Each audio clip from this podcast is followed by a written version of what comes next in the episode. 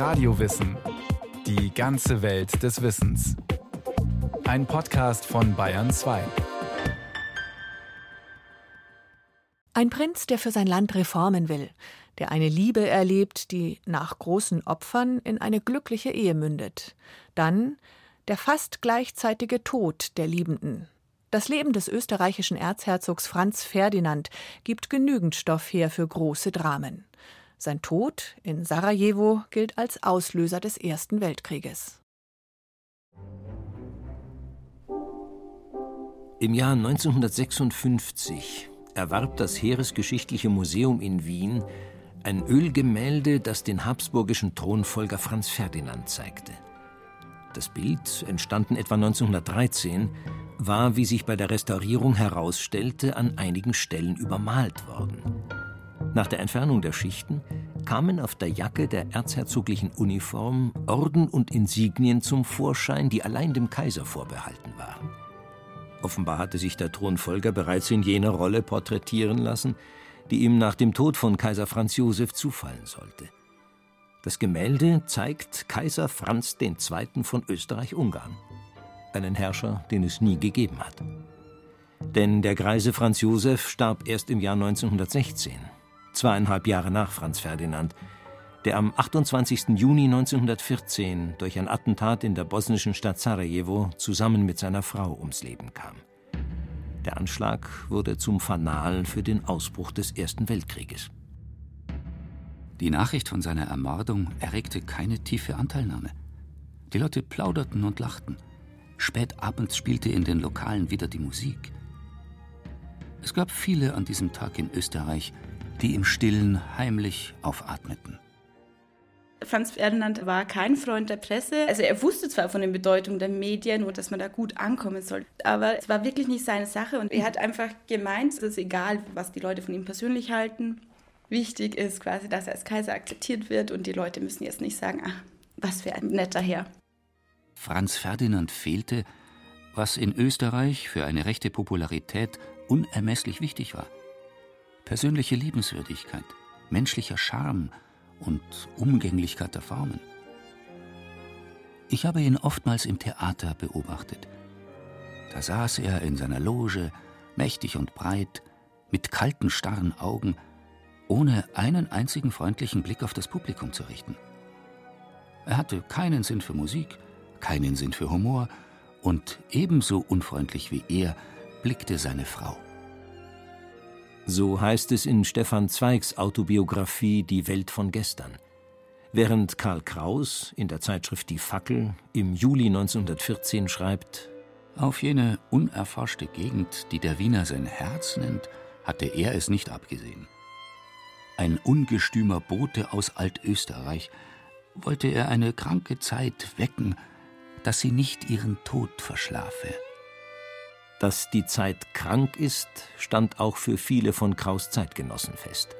Schon seit Jahrzehnten schien das Habsburger Reich zu zerfallen, unter anderem wegen nationalistischer Bestrebungen von einzelnen seiner Völker.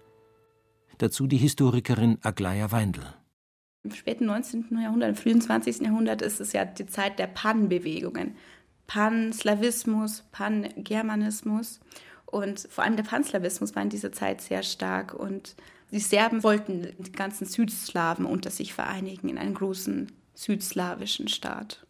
Als Vorbild dafür dienten die Ungarn, denen es 1867 unter anderem dank der Unterstützung von Kaiserin Elisabeth Sissi gelungen war, dass aus dem Kaisertum Österreich, das alle Länder der Donaumonarchie umfasste, die Doppelmonarchie Österreich-Ungarn wurde.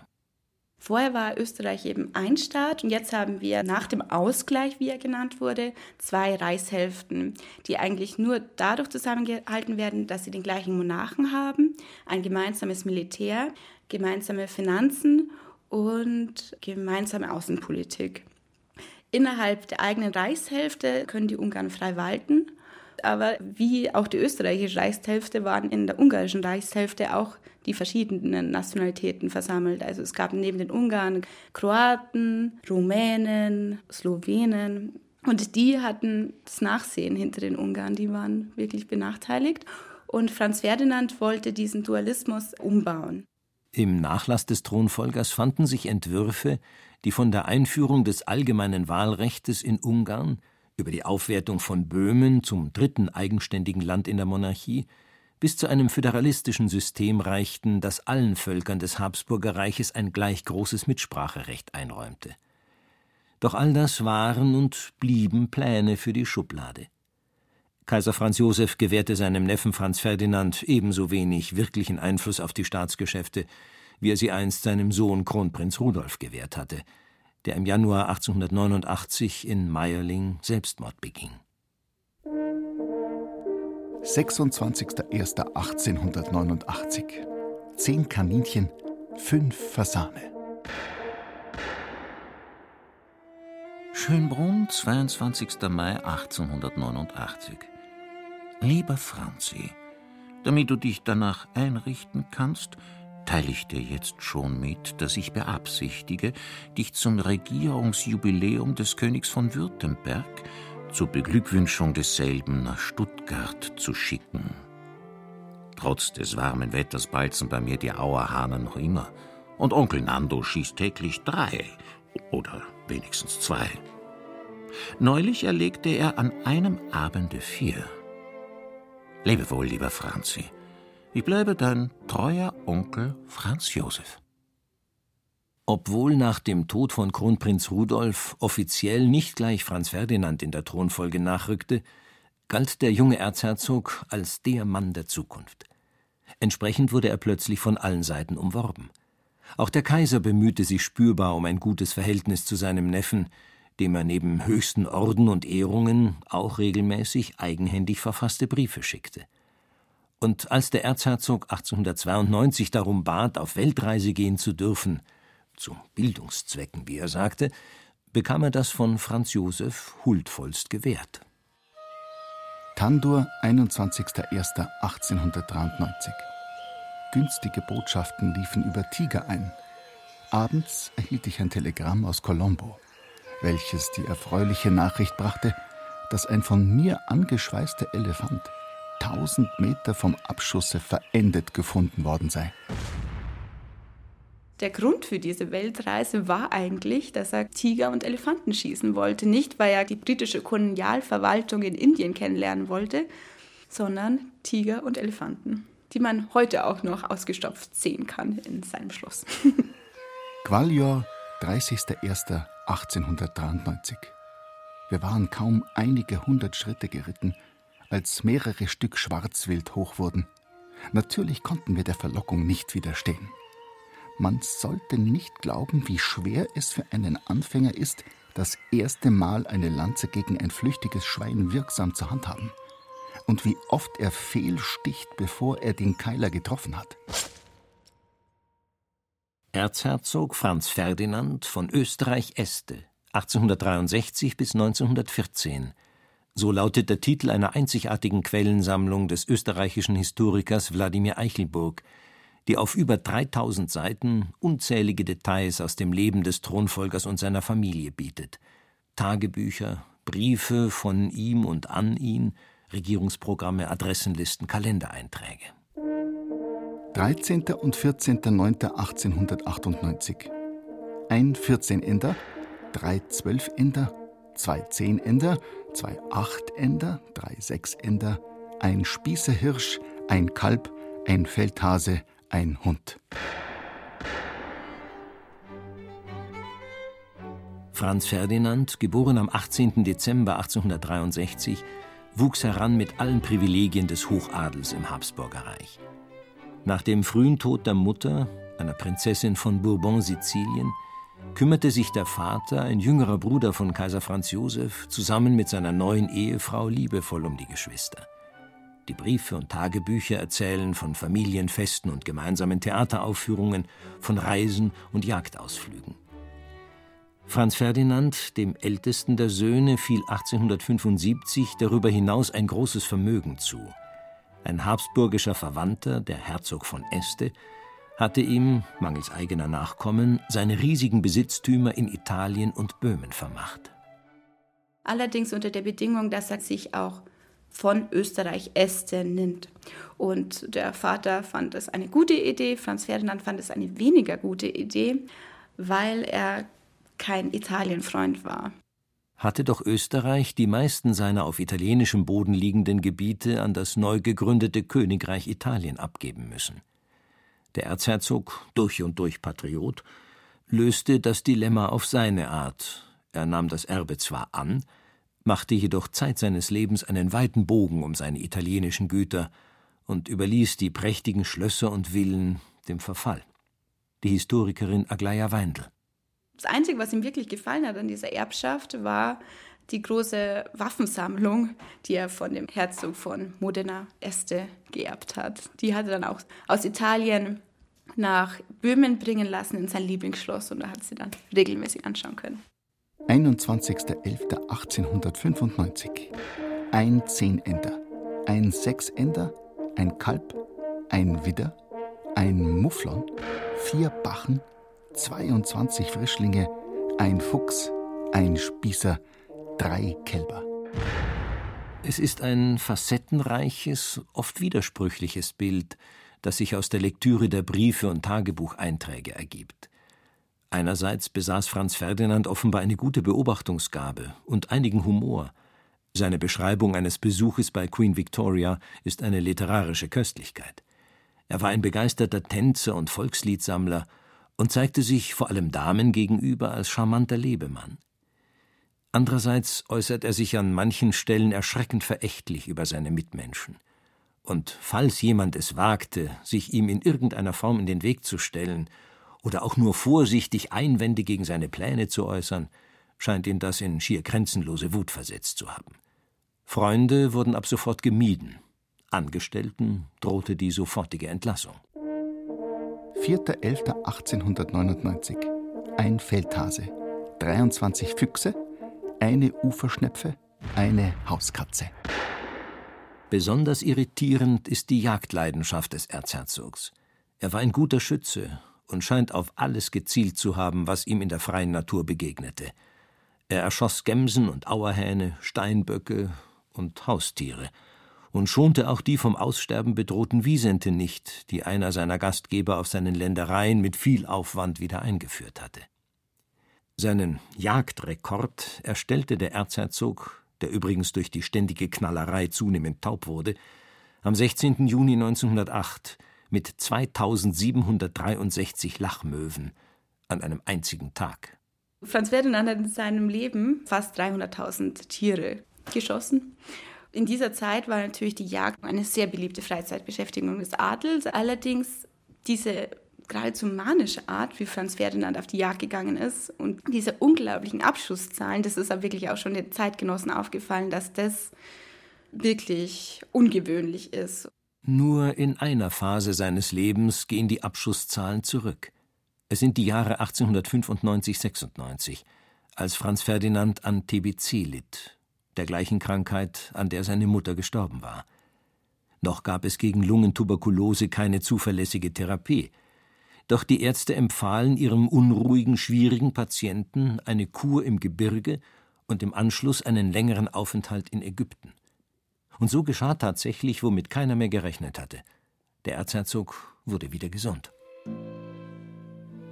In Wien hatte man den kranken Erzherzog längst abgeschrieben und die Aufmerksamkeit auf den nächsten in der Reihe der Thronanwärter gerichtet, auf den schönen Otto, Franz Ferdinands jüngeren Bruder, der zwar ein tollkühner Tunichtgut war, jedoch gut aussehend und charmant und somit, wie viele meinten, viel geeigneter als Thronfolger – als der jähzornige und barsche Este, wie man Franz Ferdinand leicht verächtlich nannte. Außerdem, auch das sprach für einen zukünftigen Otto I., war der flotte Erzherzog bereits standesgemäß verheiratet, während der Este immer noch nicht die passende Ehefrau gefunden hatte. Verehrte Gräfin, bei der letzten Vorstellung schaute ich rastlos in die Suitenloge, in der sicheren Voraussetzung, Gräfin würde noch mal kommen, aber leider vergeblich. So schrieb Franz Ferdinand am 30. April 1894 an seine spätere Frau Sophie Gräfin Chotek, die er kurz zuvor kennengelernt hatte. die schlanke, hochgewachsene Frau, Hofdame bei einer Verwandten von Franz Ferdinand, war nicht die einzige, der er in jenen Jahren den Hof machte. Doch bei keiner anderen wurden seine Ehepläne so konkret wie beim Sofferl, wie er sie in seinen Briefen nennt. Allerdings war beiden bewusst, die Gräfin, wiewohl Angehörige des böhmischen Adels, war für einen Erzherzog nicht standesgemäß. Dazu Aglaia Weindl. Das war so das sogenannte Familienstatut, in dem festgehalten worden ist, wen ein Habsburger heiraten konnte und wen nicht. Und die Auserwählte von Franz Ferdinand entsprach eben nicht diesen Regeln. Und für Franz Josef war dann klar, ja, dann kann er sie auch nicht heiraten. Und für Franz Josef kamen die zehn Gebote und dann das Habsburger Familienstatut. Und gegen beide sollte man nicht verstoßen. So begann ein jahrelanges Ringen, in dem Franz Ferdinand sich im Jahr 1900 schließlich durchsetzte. Allerdings zu einem hohen Preis. Das Verhältnis zu Kaiser Franz Josef war fortan massiv gestört. Und Sophie, am Tag der Hochzeit vom Kaiser zur Herzogin von Hohenberg ernannt, musste für sich und die zukünftigen Kinder auf alle kaiserlichen Rechte verzichten. Sie nahmen bei Hofe nur eine untergeordnete Stellung ein, was man sie dort auch deutlich spüren ließ. So hielt sich das Paar am liebsten fernab von Wien, in Schloss Konnerpischt auf oder in Artstetten, wo die beiden nach ihrem Tod auch Seite an Seite bestattet werden wollten.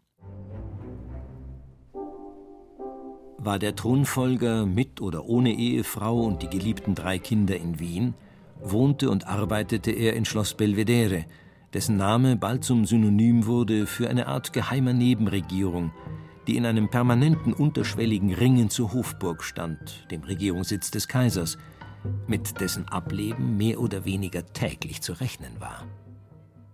Viele Diplomaten standen so ein bisschen vor der Frage, wollen sie bei der jetzigen Regierung noch punkten, wo es sein kann, dass der Kaiser, der jetzt schon sehr alt ist, morgen tot ist und man dann vielleicht bei dem nächsten Kaiser nicht die besten Karten hat oder ob man halt warten möchte.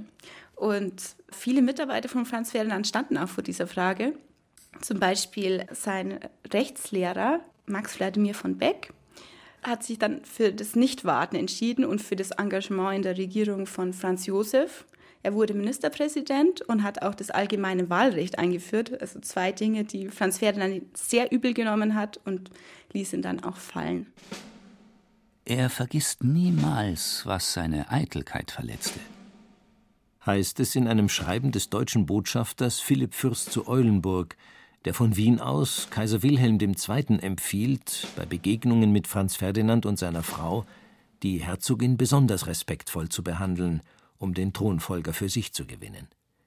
Wilhelm hielt sich an den Rat und erreichte damit tatsächlich, dass Franz Ferdinand seine bisherige Skepsis gegenüber dem deutschen Kaiser aufgab und mit der Planung einer Union der konservativen Kaiserreiche begann – also Österreich-Ungarns, Deutschlands und Russlands, dem er ohnehin immer schon stark verbunden war.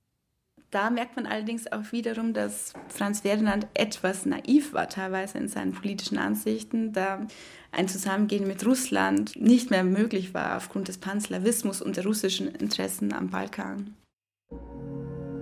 Der Balkan glich in diesen Jahren politisch einem Hexenkessel. Im Zuge der langsamen Auflösung des Osmanischen Reiches waren Bosnien und Herzegowina im Jahr 1878 militärisch und verwaltungstechnisch an Österreich-Ungarn gefallen. 30 Jahre später, dann 1908, erfolgte die komplette Vereinnahmung. Was nicht nur eine internationale Krise hervorrief und besonders vom Nachbarland Serbien als schwere Provokation aufgefasst wurde, sondern auch noch zur gewaltigen finanziellen Belastung für Österreich-Ungarn wurde. Bosnien und Herzegowina war die Provinz, die am wenigsten entwickelt war. Dadurch mussten unglaubliche Geldsummen aus den sowieso etwas klammen Kassen des Kaiserreichs in diese Region gepumpt werden. Und es hat dann auch nicht wirklich zu viel geführt. In dieser kritischen Situation also, die durch die Auswirkungen der beiden Balkankriege von 1912 und 13 noch verschärft wurde, fand im Juni 1914 der Besuch von Franz Ferdinand und seiner Frau in der bosnischen Hauptstadt Sarajevo statt der mit dem tödlichen Attentat endete. Der Mörder, ein 20-jähriger Bosnier, träumte von einem südslawischen Staat und war Mitglied bei einer revolutionären bosnischen Untergrundorganisation, die, genau ist das bis heute nicht geklärt, eventuell mit offiziellen Stellen in Serbien in Verbindung stand. Dadurch, dass die Ermittlungen ja nach einem Monat abgeschlossen worden sind, da man ja dann wichtigere Dinge zu tun hatte, ist ja der Frage dann auch nicht mehr wirklich nachgegangen worden. Aber das ist tatsächlich eine Aufgabe für zukünftige Historiker, weil die betreffenden Papiere vom serbischen Staat immer noch nicht freigegeben worden sind. Im Nachhinein wurde natürlich dann gesagt, uh, also da alle haben gewarnt und die Sicherheitslage in Bosnien ganz, uh, die war ja so unübersichtlich. Wie konnte er nur hinreisen? Allerdings, er konnte nicht absagen, weil wie wäre das, wenn der österreichische Thronfolger innerhalb seines eigenen Reiches, Bosnien war ja seit 1908 fester Teil von Österreich, wenn er quasi in die südlichen Landesteile sich nicht mehr hintraut. Und vor allem, er war zu diesem Zeitpunkt 1914 schon seit 25 Jahren Thronfolger. Das war immer eine Gefahr, dass ein Attentat stattfinden konnte. Er musste unerschrocken sein, weil einfach ein Thronfolger, das war einfach nicht möglich, da zu zaudern. Was wäre geschehen, wenn? Kaum eine Biografie zu Franz Ferdinand kommt ohne die Frage aus, wie es weitergegangen wäre mit der Weltgeschichte. Hätte der Erzherzog gezaudert? Wäre er umgekehrt, nachdem er und seine Frau an jenem 28. Juni 1914 einen ersten Anschlag in Sarajevo noch unverletzt überstanden hatten? Zu viele Fragezeichen, zu viele Xe in dieser Rechnung, weil wenn alles anders gekommen wäre, wäre alles anders gekommen. Und man weiß nicht, ob es besser gekommen wäre. Fest steht nur, schon vor dem Attentat waren die imperialistischen Großmächte der Zeit in ihrem Kampf um Kolonien und weltweite Marktzugänge gefährlich aneinandergeraten. Die Stimmung war international extrem gereizt. Und trotzdem, unausweichlich war es nicht, dass das Attentat zu jenem Krieg führte, der sich zur Urkatastrophe des 20. Jahrhunderts auswachsen sollte. Denn erst vier Wochen nach dem Anschlag kam das Ganze wirklich ins Rollen. Mit einem nicht erfüllbaren Ultimatum, mit rückhaltlosen Loyalitätserklärungen von Russland für die eine und von Deutschland für die andere Seite. Und es kam ins Rollen durch das, was nicht erfolgte nämlich direkte Gespräche zwischen den Staatsoberhäuptern. Hätte die Wiener Hofburg nicht im letzten Moment alle offiziellen Feierlichkeiten zur Bestattung des Paares abgesagt und somit die europäischen Fürsten ausgeladen, die zum Teil bereits bei der Anreise waren, dann, ja, dann